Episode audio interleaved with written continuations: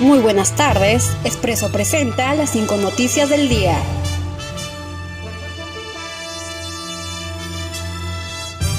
Ejecutivo presentó demanda competencial y medida cautelar ante el Tribunal Constitucional para cancelar proceso de vacancia. El Poder Ejecutivo presentó esta mañana una demanda competencial con una medida cautelar ante el Tribunal Constitucional para que no procese la admisión de moción de vacancia por incapacidad moral aprobada por el Congreso.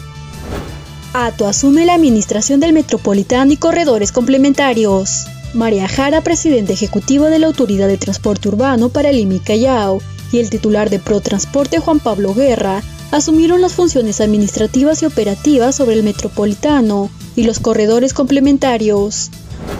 Martín Vizcarra pidió disculpas a todos los peruanos tras la difusión de nuevos audios. El presidente Martín Vizcarra volvió a dirigirse a todos los peruanos luego de la difusión de nuevos audios de las conversaciones entre Miriam Morales y Karen Roca, señalando haber sido traicionado por una persona de su entorno cercano y pidió disculpas al país. Asimismo, dijo mostrarse abierto ante el Ministerio Público para que realice todas las investigaciones correspondientes.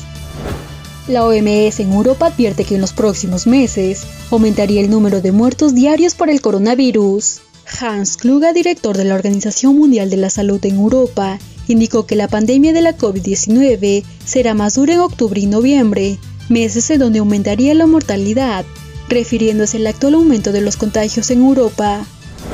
Astrónomos hallan rastro de vida en Venus. Un grupo de investigadores estadounidenses y europeos contrastaron la presencia aparente en las capas nubosas de Venus fosfina, un gas existente en la Tierra que podría deberse a un fenómeno desconocido o a una forma de vida, según un estudio publicado este lunes en Nature Astronomy.